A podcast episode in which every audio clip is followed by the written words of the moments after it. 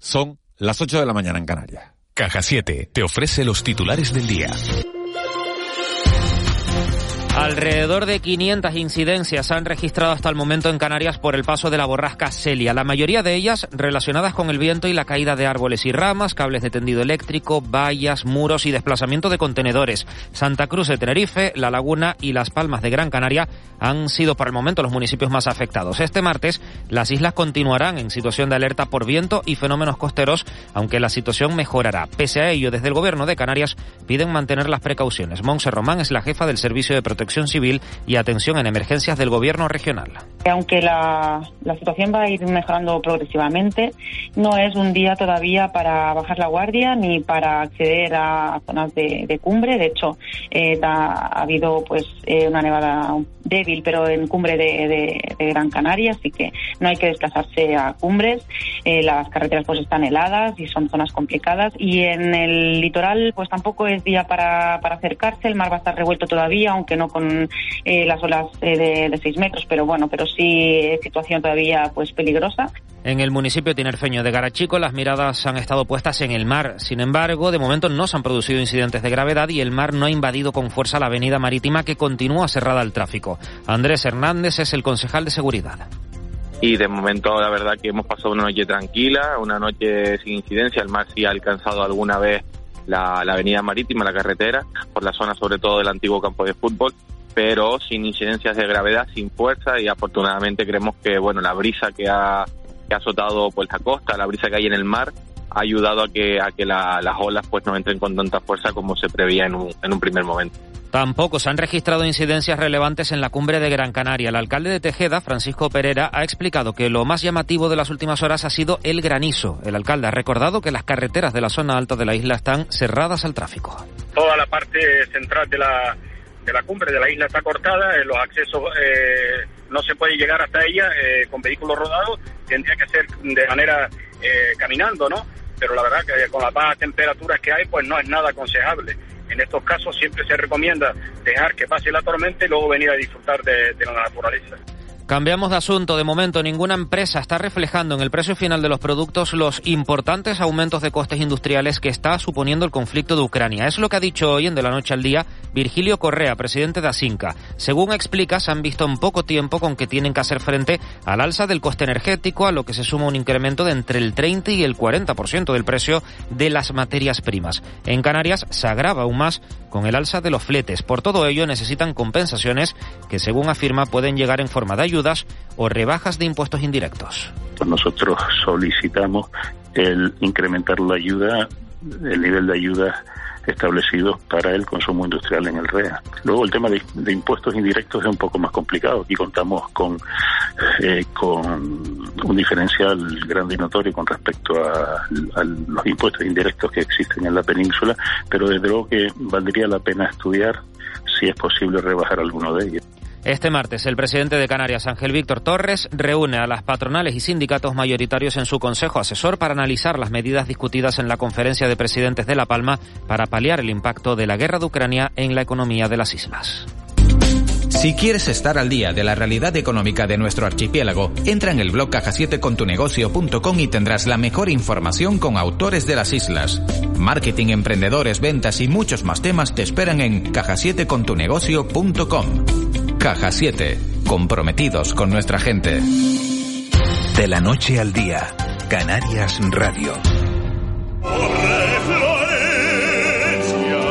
Busca del amor perdido. Florencia en el Amazonas, de Daniel Catán. Una ópera que viaja por el realismo mágico. Estreno en España. Auditorio de Tenerife. 22, 24 y 26 de marzo. Entradas desde 20 euros. 5 euros para menores de 30 años. Ópera de Tenerife. Brecha salarial. Corresponsabilidad familiar. Despidos por maternidad. Violencia machista. No mires hacia otro lado. Es momento de plantarle cara a la desigualdad y construir un presente donde se valore a todas las mujeres. Enfócate en la igualdad, por una sociedad más justa y sostenible. 8 de marzo, Día Internacional de las Mujeres, Cabildo de Tenerife. En Cristalam tenemos la solución definitiva para el exceso de calor en edificaciones. Nuestras láminas de control solar 3M para cristal con una reducción térmica de más de un 80% y libres de mantenimiento son eficiencia energética en estado puro, sin obras, sin cambiar los vidrios, en exclusiva en Canarias, solo en Cristalam. Visítanos en cristalam.com. De la noche al día, Canarias Radio. El desayuno. 8 y 5 de, de la mañana de este, bueno, de este 15 de marzo, de este martes 15 de marzo, un día en el que seguimos con los ojos puestos en esa, en esa guerra con Ucrania. Tiempo para compartir café con un, con uno de los protagonistas de, de la actualidad con el que vamos a repasar todos estos asuntos. Eh, hoy está con nosotros Gabriel Mato Adrover, que es eurodiputado del Grupo Parlamentario Popular. El señor Mato, muy buenos días. Hola, muy buenos días. ¿Cómo se está viviendo en, en el Parlamento Europeo toda, toda esta situación de Ucrania?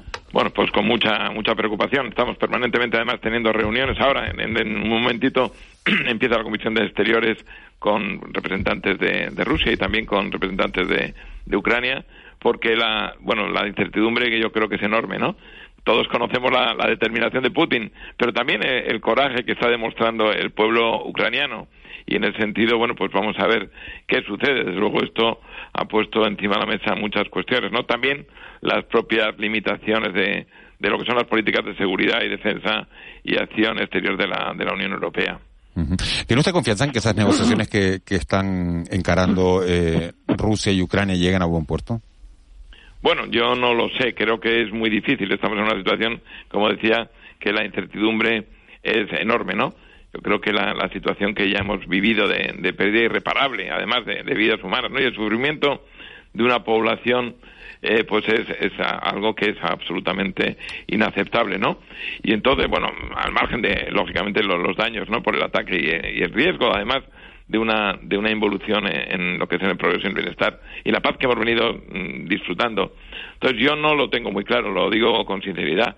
No sé qué puede pasar porque bueno estamos en una situación tan complicada se siguen eh, yo creo que la Unión Europea está actuando bien en ese sentido en adoptar eh, sanciones sanciones que es verdad que muchas veces hay que hay que analizar no si le, pesan más al sancionado o al sancionador porque es verdad que las sanciones revierten luego también en la Unión Europea y nosotros lo, lo tenemos que padecer.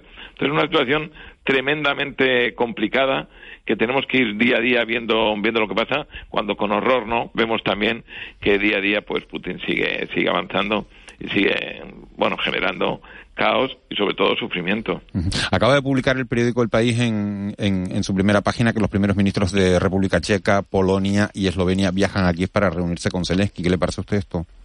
A mí me parece bien. Es decir, yo creo que todo lo que sea reunirse e intentar llegar a acuerdos y que llegue la tranquilidad y la paz es absolutamente fundamental. Pero es verdad que se están rozando los bordes, de, bueno, de lo, de lo inasumible ya, ¿no?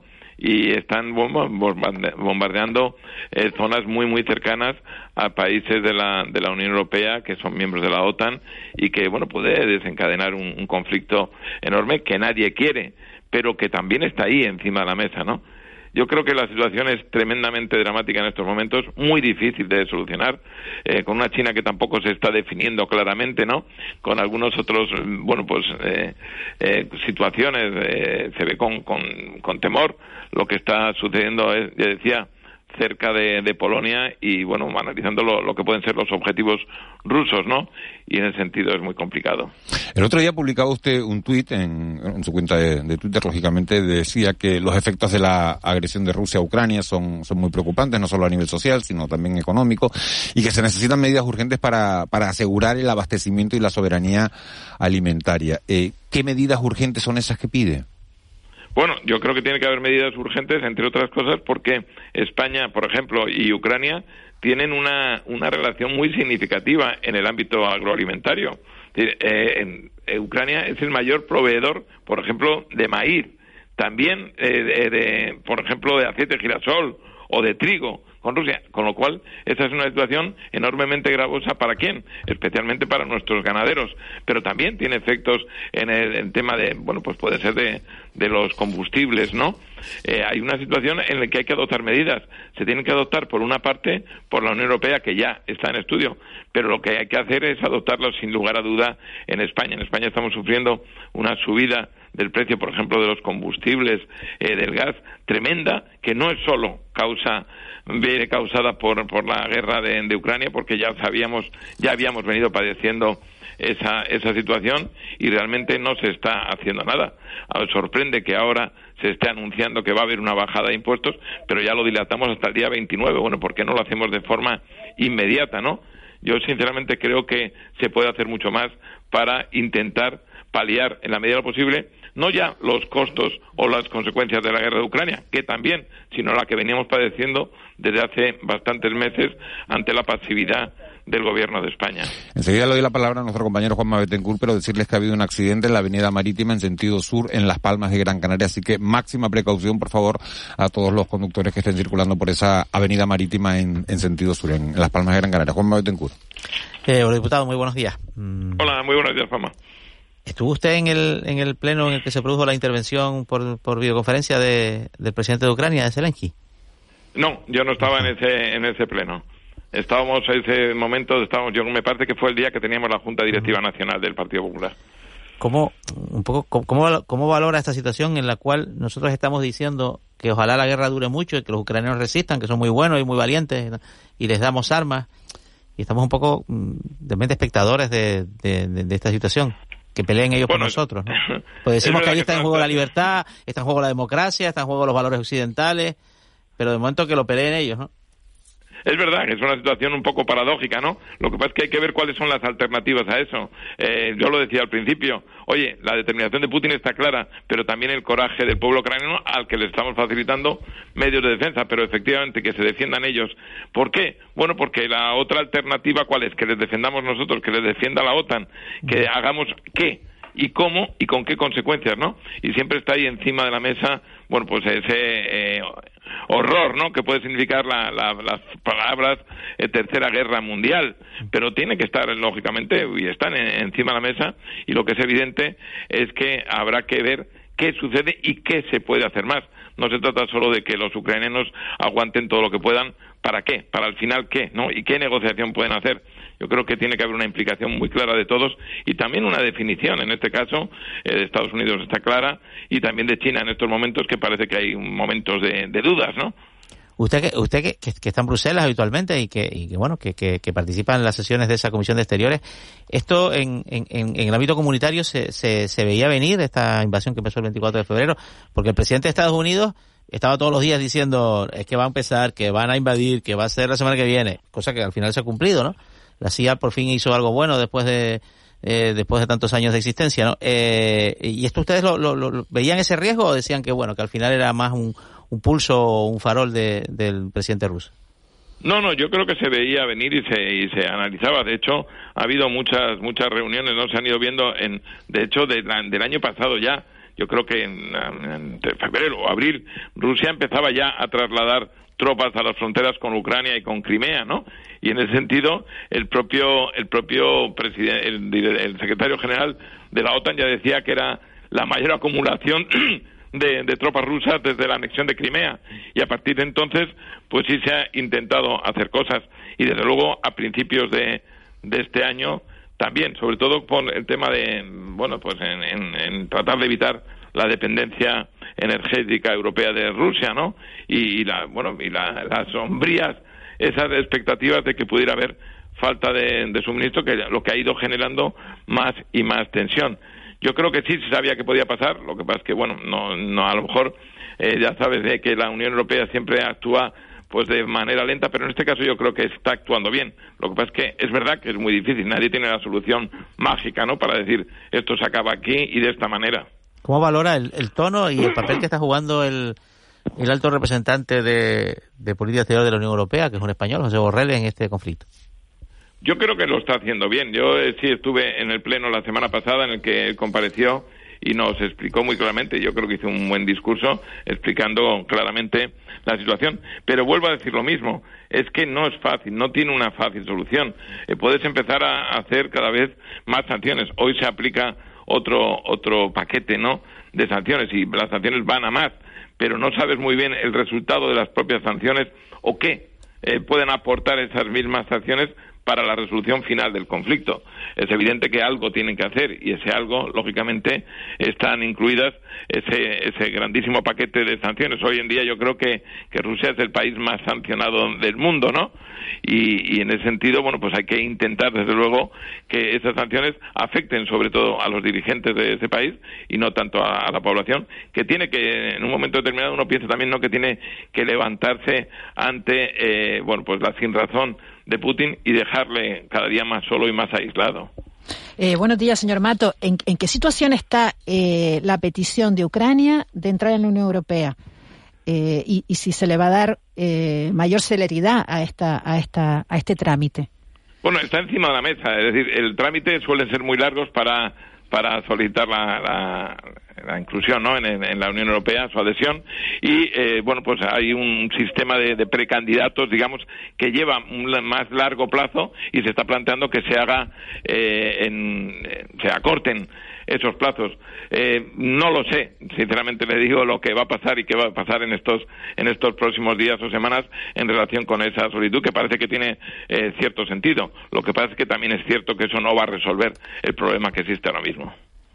Pero el hecho de, de, de, haberlo aceptado, ¿no? De haberle dado ese calor que se le dio en el, en el Parlamento Europeo ya implica, pues, eh, en cierta medida, ¿no? Que ya, ya no, no es que forme parte, pero sí un, ¿no? Sí, implica un apoyo total y absoluto. Yo creo que en eso nadie duda que de, ese apoyo. Yo creo que lo tenemos absolutamente claro, ¿no? Que estamos todos con, el, con eh, Ucrania, que reiteramos mil veces la solidaridad con el pueblo ucraniano y desde luego lo que tenemos que intentar es darle todo el apoyo, toda la solidaridad y toda la confianza que se le pueda dar desde la Unión Europea mm, y desde la, y además una europea una Unión Europea muy unida, ¿no? Yo creo que la propia fortaleza de la, de la Unión Europea es, es la unidad y es la y es precisamente una de las pruebas a que nos somete esta guerra, una guerra que va más allá, sin duda alguna, de, Ucrania. ¿Y esa unidad se va a mantener en el tiempo? Yo que sí, conflicto, porque claro, eh, eh, acuérdese, veíamos que si Hungría al principio se desmarcaba, el mismo gobierno polaco estaba un poco alejado de un poco de la, de, la, de la posición general de los gobiernos europeos, ahora hay unidad. ¿Hasta cuándo? Yo creo que sí, hay, yo creo que sí hay, hay una idea total y absoluta. El hasta cuándo siempre es la pregunta, ¿no? Yo espero que dure eh, lo menos posible porque eso significa que haya acabado esto. Dicho esto, de que dure todo lo que tenga que durar, pero como decía antes, Juanma, es que el problema está en que la incertidumbre en estos momentos es enorme no tenemos ni la menor idea de qué puede pasar y cómo pueden ir, ¿no? Por dónde van a ir los derroteros. Y ese es la gran, el gran problema que hay ahora mismo, porque las soluciones tampoco son fáciles. Pasan por el diálogo, sin duda alguna, pero está claro y está visto hasta estos momentos que el diálogo no basta. Eh, señor Mato, le cambio un poco el tercio. ¿Le, ¿Le sorprendió la reacción del presidente del PP europeo al, al acuerdo en Castilla y León, al acuerdo entre el PP y Vox? Sí, sí, sí, me sorprendió claramente. Yo creo que nos sorprendió a todos y hasta él mismo, ¿no? Entre otras cosas porque, bueno, eh, el, que ella se eh, sorprenda por lo que pasa en, en Castilla y León y lo manifieste públicamente, eh, bueno, nosotros esperamos, yo creo que es muy infinitamente más sorprendente el que el gobierno de España pues tenga los socios que tiene, ¿no? Pedro Sánchez, que tenga socios comunistas que además han votado, eh, no votan ni siquiera en la condena en el Parlamento Europeo a la agresión rusa en Ucrania. Es decir, bueno, esa qué credibilidad en Europa puede tener este gobierno, ¿no? que al final, bueno, pues es, es, absolutamente imposible que nadie confíe en un gobierno que tiene, ya digo, dentro del propio gobierno a comunistas que no condenan esto. O eh, uno le, gustaría más que a lo mejor se sorprendiera, ¿no? Que en otras comunidades, no Castilla y León, eh, como por ejemplo en Valencia tienen de vicepresidenta a una, persona cuyo marido está condenado, ¿no? Y además eh, por, por agresiones sexuales a quien ella tenía que tutelar. Es decir, hay otras cuestiones. Evidentemente, yo creo que en Castilla y León ha hecho Mañueco lo que creía que era mejor. Y yo siempre he dicho una, una cosa. En Europa muchas veces, y en el propio Parlamento Europeo lo vivimos, se ve bueno, pues con una cierta mm, tranquilidad en la ultraizquierda, que es tremendamente dañina, mucho más que otros partidos políticos y sin embargo no se es en absoluto esa condescendencia que se tiene con los partidos de, de ultraizquierda que son habituales en, el presidente del Partido Popular Europeo el presidente del Partido Popular Europeo dijo lo que dijo sí, sí, dijo lo que dijo, dijo que le, sorprendía. Bueno, y, yo puedo decir que no, no lo comparto, ¿no? Que creo que ese es un tema que tenía que llevar a efecto el presidente de la Comunidad de Castilla y León y que lo hizo. Y además, que lo dijo ayer o antes de ayer en la, en la Palma, lo dijo muy claro. Oye, yo estoy dispuesto a enseñarle lo que hemos hecho, lo que hemos pactado. Seguramente no sabe de lo que estamos hablando, ¿no? Y por eso lo dijo.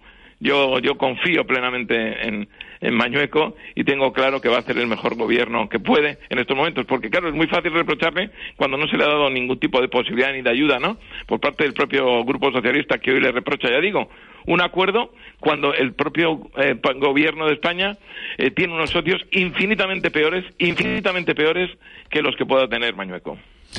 Gabriel Mato, eurodiputado del Grupo Parlamentario Popular, muchísimas gracias por habernos atendido esta mañana. Muchas gracias, un abrazo fuerte. Un abrazo grande. 8 y 20, vamos con unos consejos publicitarios y seguimos hablando de Ucrania. De la noche al día, Canarias Radio. La Fundación Caja Canarias presenta la quinta edición de sus conciertos pasionarios. Cinco vibrantes recitales que viajan alrededor del mundo a través de sus distintos ritmos. Del 24 de marzo al 30 de junio. Compra ya tus entradas en www.cajacanarias.com. El Cabildo de Tenerife ayuda a todos los municipios de la isla para desarrollar proyectos de modernización en los ayuntamientos. Plazo abierto hasta el 21 de marzo. Más información en www.tenerife.es. Plan de modernización. Su crujido te hace temblar. Su jugosidad te derrite. El sabor único de nuestro pollo al estilo sureño. Ahora con una deliciosa salsa de miel y mostaza. Si eres amante del pollo, disfruta en McDonald's de la nueva American Style Chicken Honey Mustard. Crujiente por fuera y jugosa por dentro. El Cabildo de Tenerife ayuda a todos los municipios de la isla para desarrollar proyectos de modernización en los ayuntamientos. Plazo abierto hasta el 21 de marzo. Más información en www.tenerife.es. Plan de modernización. Brecha salarial, corresponsabilidad familiar, despidos por maternidad, violencia machista. No mires hacia otro lado. Es momento de plantarle cara a la desigualdad y construir un presente donde se valore a todas las mujeres. Enfócate en la igualdad por una sociedad más justa y sostenible. 8 de marzo, Día Internacional de las Mujeres, Cabildo de Tenerife. Escucha. Es el latido que me sale de dentro. Es mi brisa. Mi olor a mar, a sal y a vida. Es la risa y la calma de la mejor gente del mundo. Escucha, porque si sabes escuchar, te llamo. Ven y descubre La Palma, la llamada de la tierra. Islas Canarias, campaña cofinanciada con el Fondo Europeo de Desarrollo Regional y la Secretaría de Estado de Turismo. La Fundación Caja Canarias presenta la quinta edición de sus conciertos pasionarios. Cinco vibrantes recitales que viajan alrededor del mundo a través de sus distintos ritmos. Del 24 de marzo al 30 de junio. Compra ya tus entradas en www.cajacanarias.com. En Buenavista tienes todo lo que necesitas en tu día a día y para todas tus celebraciones. Compra antes del 14 de mayo y participa en el sorteo de un fin de semana para cuatro personas en un hotel de la isla. Compra en el comercio local, porque yo soy Buenavista. De la noche al día, Canarias Radio. 8 y 23 minutos de, de, la mañana de este martes 15 de marzo seguimos hablando de, bueno, de esa noticia que nos tiene a todos desde hace 20 días, con la vista puesta a 5.000 kilómetros de aquí, con la vista puesta en, en Ucrania. La labor, decíamos antes, de las ONG está siendo fundamental para poder atajar, para poder paliar los daños de esta crisis humanitaria. Y en esa, en esa labor de las ONG está jugando un papel fundamental también la Asociación Española contra, contra el Cáncer. Tenemos comunicación con su vicepresidente nacional, también es el, presidente provincial de, la Asociación Española contra el Cáncer en Santa Cruz de Tenerife, Andrés Orozco. Señor Orozco, muy buenos días. Muy buenos días, Miguel Ángel y compañía. Eh, han llegado eh, niños que padecen cáncer en, en, Ucrania y han venido a, a España para, para ser atendidos. ¿De cuántos niños estamos hablando? Bueno, de momento han llegado 30 niños, pero ya se ha anunciado que España va a recibir, en, en, además de Madrid, que es donde han llegado, van a recibir en Barcelona y en Valencia. Pero hablamos de niños, niños con cáncer, que a los cuales la asociación, como, como tiene que ser, pues eh, tiene que estar al lado de ellos, intentando ayudarles, intentando asegurarles, pues que su tratamiento eh, sea el que tiene que ser y, y sus padres reciban las ayudas económicas eh, necesarias. Pero hay que pensar, Miguel Ángel, que han llegado niños, pero van a llegar también personas mayores con cáncer y la Asociación Española contra el Cáncer pues tiene eh, en su misión ayudar a las personas que tengan cáncer y que estén en, en, España y por tanto nosotros claro que vamos a estar ahí y seguiremos estando. Uh -huh. eh, ¿Están ustedes trabajando en coordinación con el con el Ministerio de, de, Sanidad? Han dicho que lo van a estar haciendo mientras dure la catástrofe humanitaria. ¿Hay una cifra de personas a las que puedan a las que puedan prestar ayuda?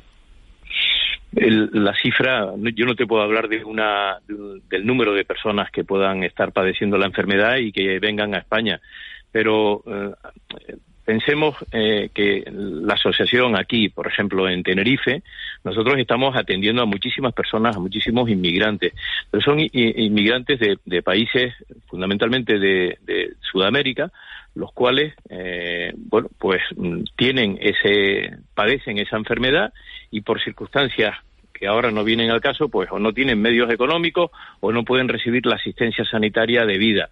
Eh, ahora lo único que vamos a hacer es mirar para otro, otra parte del mundo, para mirar para Europa, cosa que hasta ahora pues no se había hecho, no había habido la necesidad y estamos recibiendo a personas que, que salen huyendo de, de, Ucrania y que vienen a España como un país que los acoge y van a venir personas con, con edad y van a venir personas con patología y van a venir personas con cáncer. Y esta asociación, junto con otras y también con la coordinación del Ministerio de Sanidad, pues lo que va a hacer es eh, bueno, atenderlos y ayudarlos. Han pedido ustedes la, la ayuda de, personas que, hablen ucraniano. Eh, ¿Con quién se tienen que poner en contacto?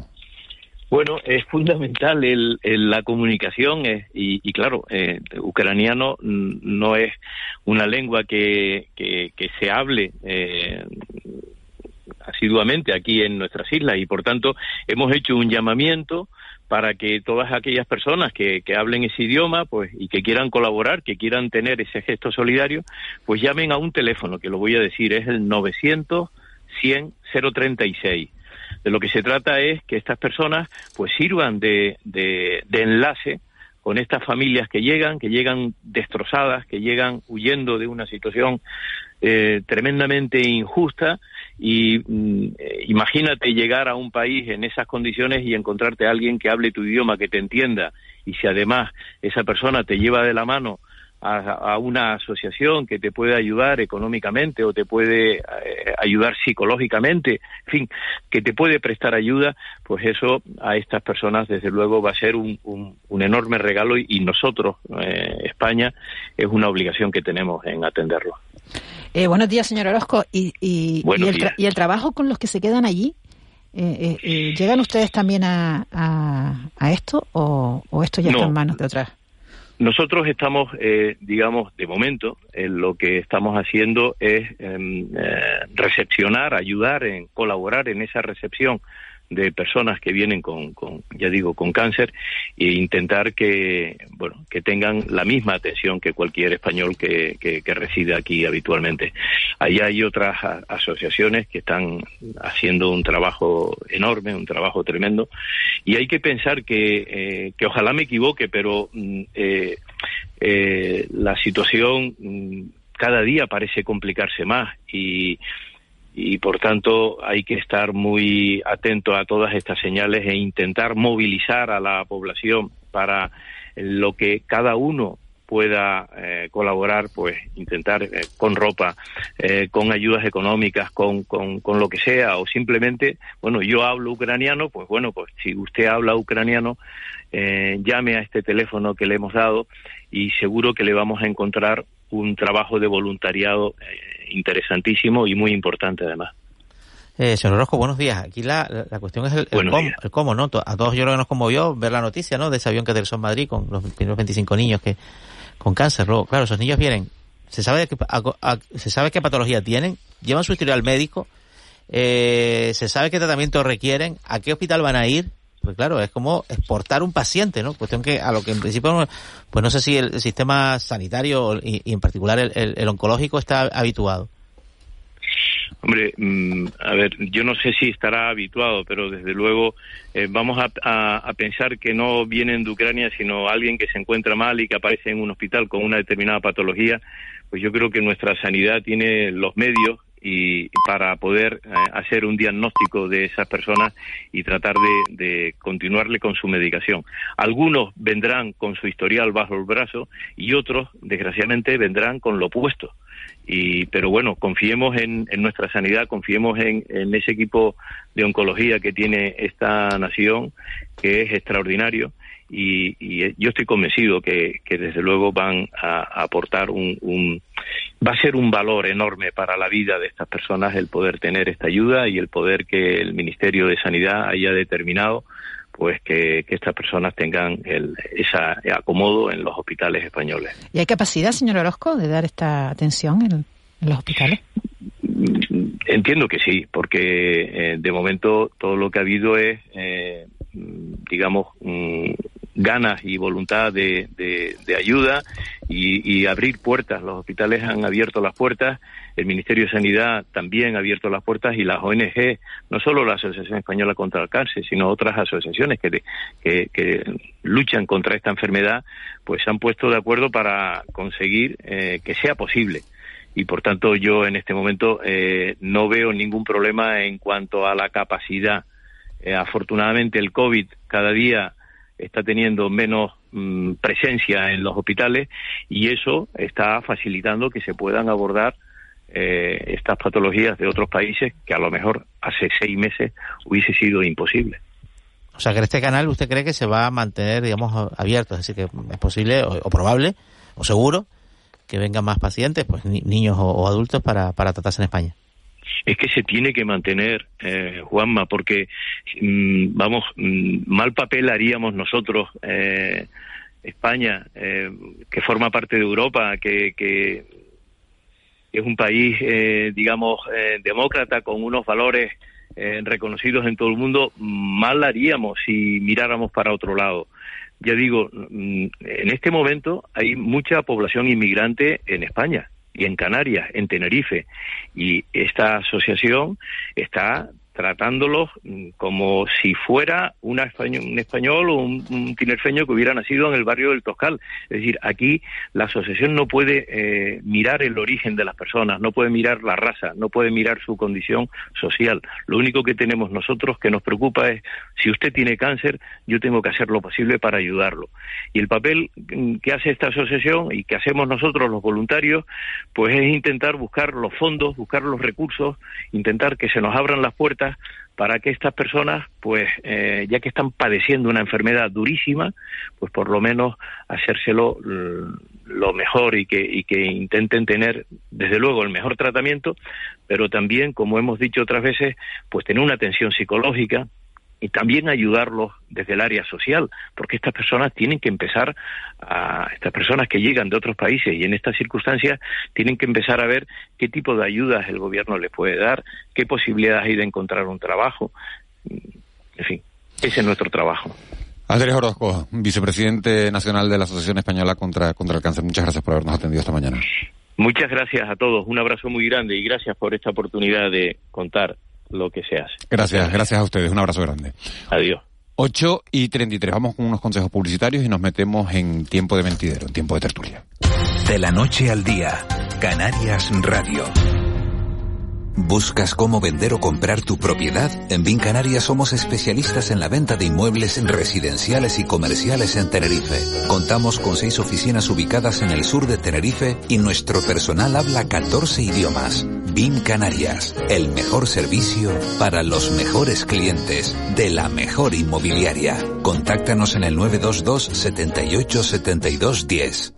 En Cristalam tenemos la solución definitiva para el exceso de calor en edificaciones. Nuestras láminas de control solar 3M para cristal con una reducción térmica de más de un 80% y libres de mantenimiento son eficiencia energética en estado puro, sin obras, sin cambiar los vidrios, en exclusiva en Canarias, solo en Cristalam. Visítanos en cristalam.com. El Cabildo de Tenerife ayuda a todos los municipios de la isla para desarrollar proyectos de modernización en los ayuntamientos. Plazo abierto hasta el 21 de marzo. Más información en www.tenerife.es. Plan de modernización. Llega a en el mes de las marcas. Con marcas como Sony, Lenovo, LG, HP, Balay, Bosch y muchas más. Con hasta un 35% de descuento. Consigue las mejores marcas y los mejores descuentos en nuestras 16 tiendas de Canarias y en nuestra web. canarias.wurten.es. Wurten mes de las marcas. Hasta el 31 de marzo. En busca del amor perdido. Florencia en el Amazonas, de Daniel Catán. Una ópera que viaja por el realismo mágico. Estreno en España. Auditorio de Tenerife. 22, 24 y 26 de marzo. Entradas desde 20 euros. 5 euros para menores de 30 años. Ópera de Tenerife. La Fundación Caja Canarias presenta la quinta edición de sus conciertos pasionarios. Cinco vibrantes recitales que viajan alrededor del mundo a través de sus distintos ritmos. Del 24 de marzo al 30 de junio. Compra ya tus entradas en www.cajacanarias.com. De la noche al día, Canarias Radio. El mentidero. 8 y 35 minutos de la mañana, 8 y 36. Ya nos metemos de lleno en tiempo de tertulia, en tiempo de mentidero. Siguen con nosotros Juanma Betancourt y Ángeles Arencibia. Se incorporan desde la isla de La Palma mm, Ramón Pérez. Ramón, muy buenos días. Muy buenos días, Miguel Ángel. Buenos días a todos. Y desde la isla Lanzarote, Alberto Acosta. Alberto, buenos días. Muy buenos días. Les, les pregunto a los dos cómo, cómo han dormido. Empiezo por Ramón. Ramón, de punta a punta del archipiélago, ¿cómo, cómo ha transcurrido la noche en La Palma con este? Un pelete, un pelete brutal. ¿Ha, nevado, en el Roque o no? Efectivamente, y, se nota enseguida en el resto de la isla cuando caen los primeros copos de nieve en las cumbres. La verdad que el viento no ha afectado como en otros lugares del archipiélago, imágenes que veíamos ayer a través de las redes sociales, en los informativos. La verdad que es espeluznante, por decirlo, por definirlo de alguna manera. En La Palma hemos tenido la suerte de que no ha afectado eh, tan bravamente el viento, pero y sí ha tenido la bendición de que todo el arco norte de la isla y sobre todo en la cumbre, pues ha llovido desde el día de ayer y sobre todo el que el que las cumbres estén cubiertas de ese fino manto de nieve que, que para los acuíferos, para la agricultura, para el riego, pues es una, una buenísima noticia. ¿Y el Lanzarote, Alberto? Pues viento por un tubo, eh, con problemas en el aeropuerto, con algunos retrasos y algunos vuelos cancelados. Pero bueno, tampoco Lanzarote y Fuerteventura yo creo que estamos acostumbrados a tener mucho viento y después una lluvia tremenda, hacía falta el agua, ¿eh? pero un palo de agua tremendo, ¿no? Toda la noche lloviendo y 12 grados en Costa Teguise. Ya ayer antes de irme a la cama, eso de las 10, 11 de la noche. Pues Alberto, le mandaste la calima a Madrid, eso lo nunca he visto. oí, estuve ya hablando hace un rato con una amiga mía que vive en la Sierra de Madrid y estaba viendo la calima y me preguntaba a ella, ¿y qué estoy viendo y tal con esto de la calima? Digo, pues mira, estás viendo la desertización del planeta, chaval. Bueno, dando ánimos, dando ánimos. Ver, ver a poco. Les voy a, una, una, una vez conocido eh, eh, el tiempo y cómo han pasado la noche, les voy a poner un corte que, que es noticia, que es noticia hoy. Esto es lo, lo que decía el nuevo, el nuevo líder de la oposición. Y que el gobierno se está forrando con el incremento de la luz y con el incremento de la gasolina. ¿Por qué? Porque el 50% del precio de la luz y el 50% del precio de los carburantes son impuestos. Bueno, pues son las palabras de Alberto Núñez Feijóo, que, después de haber estado en la isla de La Palma, con el presidente del gobierno, con el resto de presidentes autonómicos, que pidió una rebaja de impuestos. Pedro Sánchez ha dicho eh, que va a rebajar los impuestos, no ha concretado de qué manera. Eh, dice Alberto Núñez Fijó que, que el gobierno se, se está forrando con, bueno, con, con esto, porque el, el 50% de, del precio del combustible tiene que ver con los impuestos, ¿no? Y es mentira, es la pregunta que yo me hago. Bueno, es mentira y es verdad, es las dos cosas. Es las dos cosas porque una parte va al Estado y una parte va a las comunidades autónomas, ¿no? Imagino, no, No, no, el caso de los carburantes, no, el caso de los carburantes, todo va al Estado, todo va al Estado, salvo en Canarias, que tenemos que el impuesto de los carburantes estatal no opera aquí, opera, eh, opera el impuesto autonómico, que va a la comunidad autónoma por completo. 301 millones es el presupuesto que tiene previsto recaudar este año la comunidad autónoma. Vamos a ver, es verdad lo que dice Feijó, porque si el precio de origen, o sea, el precio del, del litro de, de, de, de, carburante, si el impuesto se calcula sobre un precio más alto, la recaudación es más grande. Eso es de cajón, ¿no? Vale. Eh, es, mentira, porque la fiscalidad de los carburantes en España es una de las más bajas de Europa. Por eso Portugal el, combustible es más, es más, caro que en España. Por eso en Francia es más caro, en Alemania es más caro.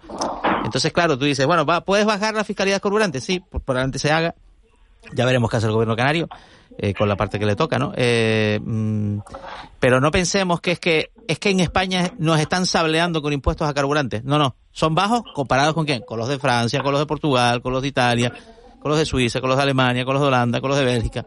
Claro, entonces, eh, como todo, ¿no? Yo cojo lo que me interesa decir eh, y en eso Feijó, insisto, creo que no es la primera vez que lo digo, no es un gran innovador de la política, no he venido a, a innovar nada.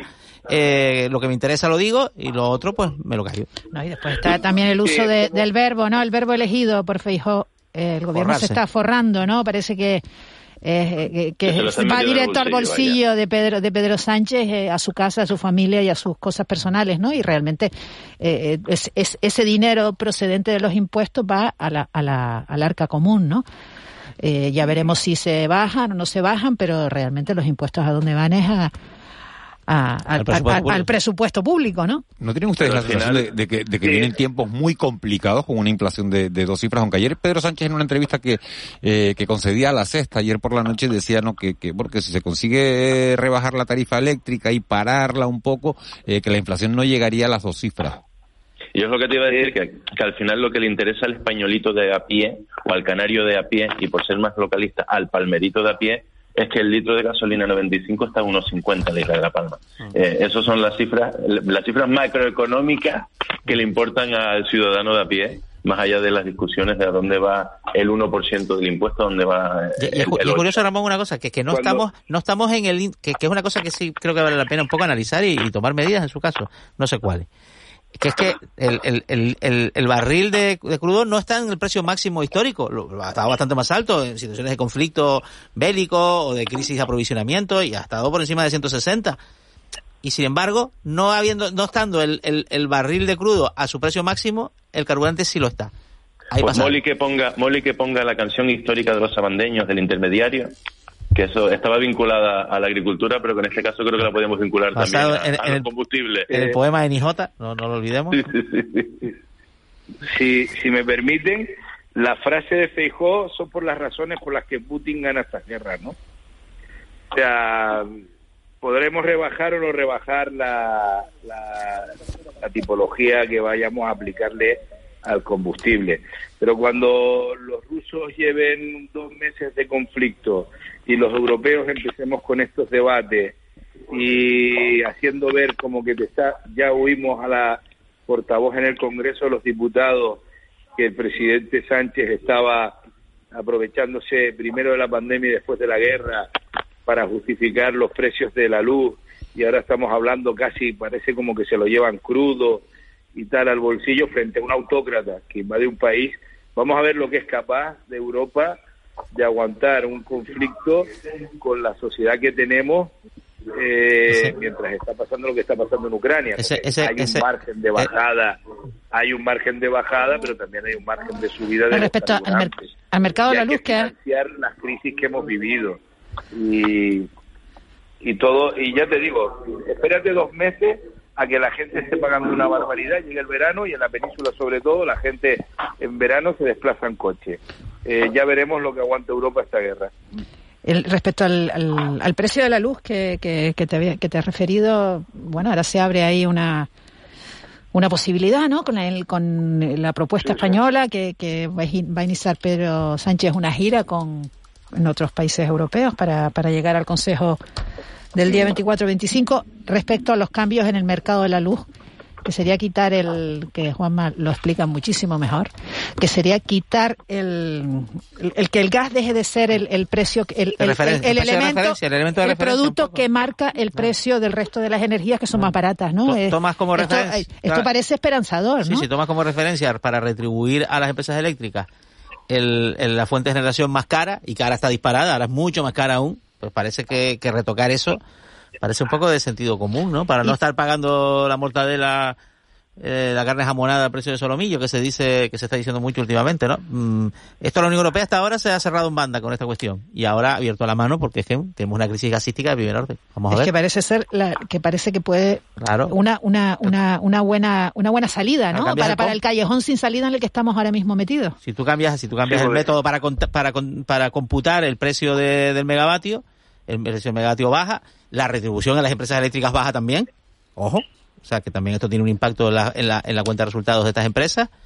Eh, y lógicamente el precio para el consumidor también bajará. Pero no estás pagando a unas energías que cuestan mucho menos al precio de lo que cuesta mucho más. o sea, que, que, realmente estás los beneficios, los beneficios caídos del cielo, ¿no? los famosos. tampoco son tampoco son exactamente así. O sea, el, el, el, argumento en tiempos de normalidad, ojo, de con un precio del gas normal, donde la diferencia entre uno y otro es que el, el hecho de que pagues la eólica a, a, a precio de gas cuando el precio de gas es normal, no como ahora, eh, estimula también que las empresas que trabajan eólica, hidroeléctrica y demás, pues inviertan en innovación y incorporen nuevo parque eólico, fotovoltaico, con lo cual es un poco financias esa esa esa esa esa esa revolución verde, ¿no? Este es un poco el concepto y tiene lógica en tiempos de normalidad, insisto. Ahora, cuando una de esas fuentes está disparada de precio, ese cómputo te sale rana. Te dicen, Juanma, el impuesto aplicado a las energías en España es más bajo que en Europa, pero también el poder adquisitivo del español medio es más bajo. Yo siempre, hablo en, términos, yo siempre hablo en términos relativos, claro. Claro, con lo cual es justificado el nivel de impuesto impartido. También, también podríamos decir que también se cuenta que el coste salarial en España eh, siempre ha sido un, un, gran debate y si miras el coste salarial europeo, pues es mucho más alto el coste salarial europeo que el español. Y también nos quejamos del coste salarial, ¿no? Creo que aquí en España habría que hacer un ajuste en general de todo, ¿no? No solamente de los precios a los que nos enfrentamos. Creo que hay sectores en donde no puede subir los salarios y creo que hay otros donde francamente hay mucho margen, ¿no?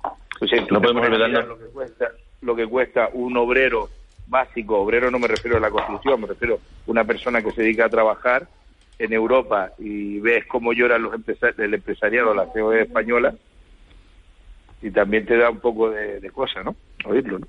Olvidarnos de que al final se trata de, de, un marco coyuntural europeo en el que Sánchez, por mucho que quiera meter la mano en la chistera y sacar un conejo, pues no va, no, no va a conseguir que solo esa rebaja de precios eh, o de costos sea en España y en el resto de Europa siga a la alza. Tiene que ser una coyuntura europea la que resuelva el problema. Si traemos, si traemos, si traemos, si traemos el tema aquí, que es un poco la rebaja del impuesto a los carburantes, que ese sí va a la... porque esto de pedirle al gobierno central que baje el impuesto a los carburantes está bien por parte de las autonomías, porque como no lo recaudan ellos, que si la pérdida de recaudación que la tenga el Estado, pues ya me compensará luego y tal, y así yo quedo bien y no pierdo recaudación. Vale, fantástico, ¿no? Eso es mejor que el que, que yo invite a comer ángeles y lo pague Ramón, pues que yo quedo muy bien, claro, y Ramón es el que paga, ¿no? Pues este es un poco el caso, ¿no? Pero en Canarias, claro, como tenemos un impuesto propio, si el gobierno canario decide bajarlo, es el gobierno canario el que pierde esa recaudación. E incluso los cabildos, ¿no? Ahora no, mismo no la gasolina... Exacto, exacto, exacto. La gasolina sin plomo en España tributa a 402 euros por mil litros. Ese es el, el, el, impuesto al carburante en la península. En Canarias es 265. En el gasóleo, el gasoil, en España es 307 euros por cada mil litros. En Canarias 222. Y el fuel oil, que básicamente abastece a, a barcos y demás, eh, 14 euros por cada mil litros y en Canarias 0,56. Claro, el gobierno canario puede que llegar a tomar la decisión de bajar el impuesto al carburante, pero mucho margen no tiene. ¿eh? Miren estos datos, mucho margen no tiene. Ha dicho, ha dicho el vicepresidente del gobierno, consejero de Hacienda, Román Rodríguez, que él no es partidario de bajar impuestos, ¿eh? que, que, él es partidario de ayudar a los sectores. Es decir, si los pescadores no pueden salir a faenar porque les sale caro el combustible, dar ayuda que lo a, los a, los pescadores. Eh, Eso si, se llama si los... subvencionismo. Eso es el subvencionismo de...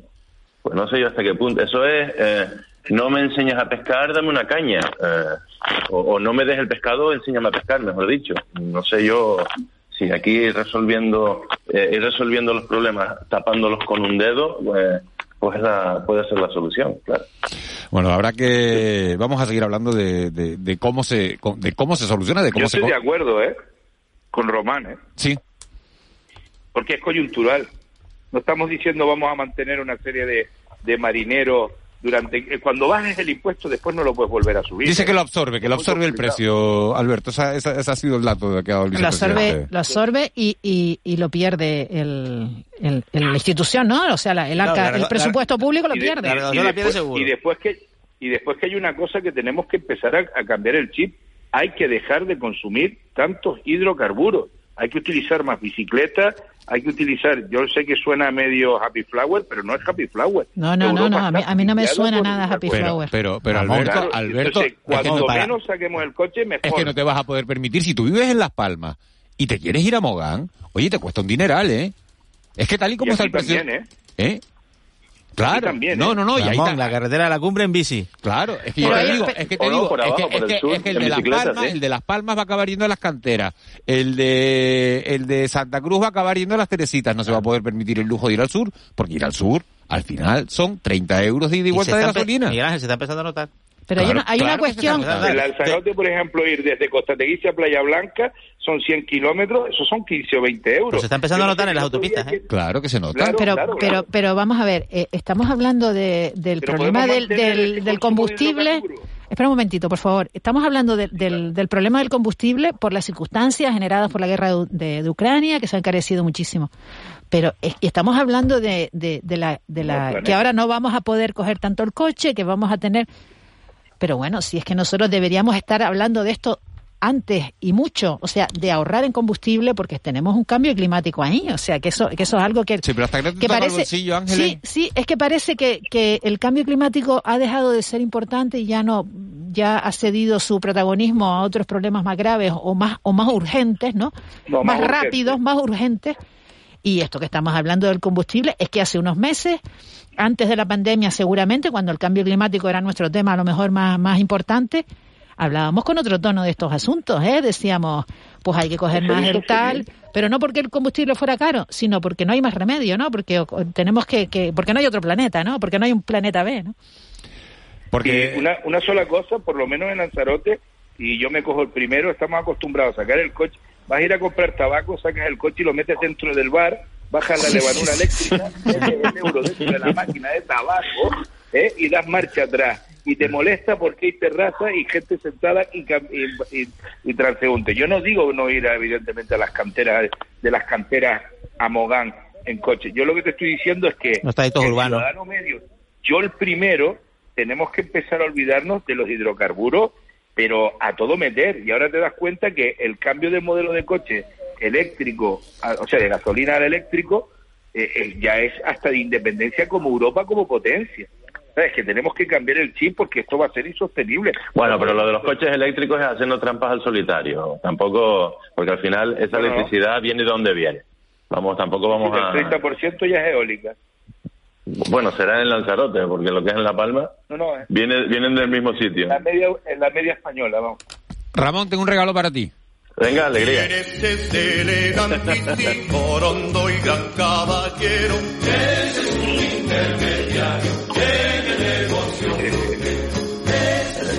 ¿Te das cuenta, eh? Se llama, se llama La Polca Frutera, pero pasó la historia como la canción del intermediario. La canción del intermediario, exacto. Aunque habla de la agricultura, pero bueno, la podemos aplicar casi a todos los ámbitos de la de nuestra sociedad. Del negocio Cualquier petrolero. intermediario, ¿no? Del negocio Sí, sí, petrolero. Qué buena canción, me encanta. Antes, antes estábamos hablando, durante toda la mañana hemos estado hablando de, de la diferencia que hay, eh, y cambio, cambio el tercio, de, de cuando la, la guerra afecta a Ucrania, a un país europeo, y cuando la guerra afecta a lo que tenemos a 100 kilómetros, que son los países africanos, ¿no? Qué diferencia, ¿no? Qué diferencia tan grande de, de trato de unos a otros.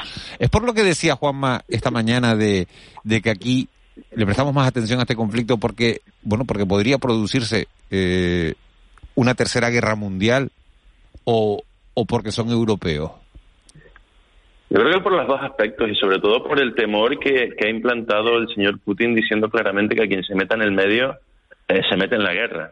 Y eso al final es lo que lo decía esta mañana, lo- se lo escuchaba esta mañana Gabriel Mato en estos micrófonos, que hablaba casi de, de las consecuencias que podía tener el que los países europeos o los países de la OTAN eh, intervengan directamente en el conflicto. Pero Por ejemplo, mira, acabas, de, poner acabas de- de- de situar un poco, hay un ejemplo perfecto. El primer ministro de Polonia, junto con el de la República Checa el y el de Eslovaquia van hoy aquí. Van a-. Vale, ¿Cómo van? ¿Van en avión? Entiendo que sí. ese avión sobrevuela una zona, pues ahora mismo dominada por la aviación militar eh, rusa. Mm, no sé, es que la verdad es que ese avión, ellos avisan de que van ellos allí, eh, los rusos lo saben, no lo saben, se oculta. Mm, no sé, hay un montón de interrogantes sobre eso, ¿no? Se van a reunir con Zelensky, que está siendo atacado, a que lo quieren matar. Mm. Y, y, no, y el motivo, a mí también me llama la atención el motivo de esa reunión. Yo estoy seguro de que están, eh, el temor que tienen de ser los siguientes en esa expansión clara, declarada, informada y publicitada. Pero Eslovenia, de- pilla, le- de Eslovenia, eh, Eslovenia pilla lejos, ¿eh? Eslovenia para, para llegar a Eslovenia tienen que pasar Bueno, primero pero por- Polonia, Rumanía, Hungría. eh. Yo defiendo Yo que, creo- que la, la, la razón de que nos de que nos esté afectando tanto este conflicto no es tanto ese riesgo de, de guerra nuclear, ¿no? Que, que es algo No, que, de guerra que va a ir, de guerra de mundial, guerra ¿no? mundial. Que ha ido que ha ido pues acrecentándose a medida que la cosa se va complicando, como el hecho de que de que las personas que están sufriendo el, el- el Totalmente. ataque el ataque encarnizado de los rusos eh, eh, son eh, muy parecidos a nosotros, ¿no? En, en, en, en su forma de vida, en, en su color de piel incluso, aunque ellos son más blanquitos, en, en, en, en la forma, ¿no? En, en- en- en las relaciones, en, la- en- en lo parecidos que somos en, en- en- en No. nuestra forma de vida y lo diferentes que somos a otros países, ¿no? Ya sé que no estás de acuerdo, que, pero bueno. que es una guerra en Europa, que es una guerra en Europa. Sí, y No, que yo me puedo sentir identificada con la señora esta que estaba en el, en el, en el No, pero- hospital pero materno sí, infantil y ahí la le guerra, la guerra de Bosnia fue una guerra en Europa y no la valoramos así. Bueno, de todas formas, esa- no, pero esa guerra no la vimos de esta manera, no la vimos en televisión, no la vimos en redes sociales, no la vimos en internet, no existía internet, yo creo, cuando la guerra esta, ¿no? pero Y, y- y- Sí, pero- y no- la vimos de esa manera. Y después eh, eh, son, eh, eh, la, o sea, la forma en que se desató esa guerra Nunca pensamos que fuera una guerra mundial, ¿verdad? nunca lo Mira, pensamos. conflicto regional. Nunca lo pensamos. Era casi una guerra civil, era un poco entre ellos. y no. Pero, sí nos afectó, sí nos afectó el que el que fueran, eh, bueno, que estuvieran cerca, que fuera un conflicto en Europa, desde luego que sí. Hubo refugiados que vinieron aquí y se quedaron a vivir en, en, en el municipio de Los Silos, además. en. Alberto, Alberto, que estás intentando hablar. Sí, eh, dos cosas. Yo creo que tiene totalmente la razón las dos. Hay una parte que puede tener miedo de la escala. También es verdad que habría que ver cómo se hubiera tomado Estados Unidos colocar bases militares rusas en la frontera de San Diego con Estados Unidos. O sea que hay que también, que dicho sea de paso, no estoy justificando lo- la barbaridad que está haciendo Putin, pero la visión occidental. Dos cosas, has nombrado Yugoslavia. Todos vimos refugiados yugoslavos por toda Europa. Es coetánea con la guerra de Somalia. Nadie vio refugiados, refugiados de Somalia por ningún Los países lado. nórdicos sí. O sea, ya lo hemos vivido, Curioso. ya lo hemos vivido otras veces. En los Y países nórdicos sí. En los países nórdicos sí hubo mucho, mucho somalí. En los países nórdicos. Mira la selección sueca de fútbol. Sí, Mira el delantero el- centro. Mira el color de la piel. ya te, ya te garantizo yo que en aquel momento no se tenía la misma importancia en los noticiarios, en los Claro. movimientos humanos a Somalia que a Yugoslavia. Ninguna de las dos hubo ningún riesgo de, de guerra mundial. Eh, pero ya te digo yo que es así, y ha sido así siempre. Yo recuerdo cuando estábamos hablando en este programa de los problemas de inmigración, yo dije, oye, y yo pensaba que no iba a haber guerra. Cuando veamos una guerra en Ucrania, veremos si acogemos a los rubios con ojos azules o no. Eh, hay una parte de fundamental, la foto de esa cadáver con una con una mantita tapada Y la maleta. un trolley abierto que podemos ser cualquiera de nosotros cogiendo un vuelo de avión en cualquier aeropuerto europeo y se veía un civil con el trolley y el cacharrito del trolley este para agarrarlo y eso éramos tú, yo, él, nosotros, vosotros, pero nunca ellos, ¿no? Ellos son otros. Es evidente que hay un miedo porque es Rusia, segunda potencia mundial, es Ucrania, está en Europa, y hay otro que es que nos Fíjate. congratulamos y, no, y, y sufrimos más porque son europeos. No, nos dice, nos dicen los oyentes. También, también tiene que ver, eh, seguramente, eh, Alberto, un poco el, el cinismo del que hablaba Oscar Cam esta mañana diciendo, oye, en Europa hasta antes de ayer no cabían eh, 100.000 refugiados y resulta que de buenas a primeras somos capaces de acoger 3 millones. millones, o cinco- Miguel Ángel, millones. y los campos, y los campos donde están ahí en, en- en Claro. Lesbos, los campos que llevan años. Claro, por eso, por eso. ¿En qué En condiciones? Siria también hubo, eh, en Siria también hubo momentos Ángeles, Ángeles, que has dicho que... Perdona, es que Ángeles que dice... cuando- Ay, perdón, perdón. No, no, di- venga, termina Alberto que, que le... Termina. No, muy rápido. En Siria se derribó por parte de Turquía un cazabombardero ruso y hubo una semana de una tensión bestial. Y a los sirios no lo querían en ningún lado. Ángeles, que no sé qué has dicho, que llega un oyente y escribe y dice que comentario racista que ha hecho Ángeles. Eh, Comentario racista. Para todo lo contrario. No. Todo lo contrario. Lo que me eh, refería a conociéndote, lo- conociéndote, seguro que esto es lo contrario. No, lo que me no- refería son las condiciones eh, de campos de refugiados que hay de otros conflictos que siguen Que se que allí. esta gente sin poder salir de esos campos, sin Ya, más horizonte, en condiciones eh, pues muy malas, ¿no? De, de, de, de, de- de confort, por decirlo en plan tal. Refer- re- relativo a, la- bueno, a, eh, esos campos de refugiados siguen existiendo, ¿no? Bueno, pues aclarado queda. Y otro oyente que nos dice, Mali está mucho más cerca que Ucrania. Es verdad, que está mucho más cerca que Ucrania. Sí, para Canarias sí, sin duda. Y es una guerra. Pero no es una guerra mundial. Es un conflicto regional. Es que esa es la para mí esa es la diferencia. Entre una guerra Y mundial y también es una guerra tribal. Cuando son en África son guerras tribales. Señores, eh, nos vamos. Eh, gracias, Ramón Pérez. Gracias, Alberto. Costa. Gracias, Ángeles. Gracias. Chao, Vamos, vamos ya con las noticias a las nueve. Está preparado Cristian Luis y luego seguimos en de la noche al día. Hoy hablamos de cocina solidaria con Ucrania también.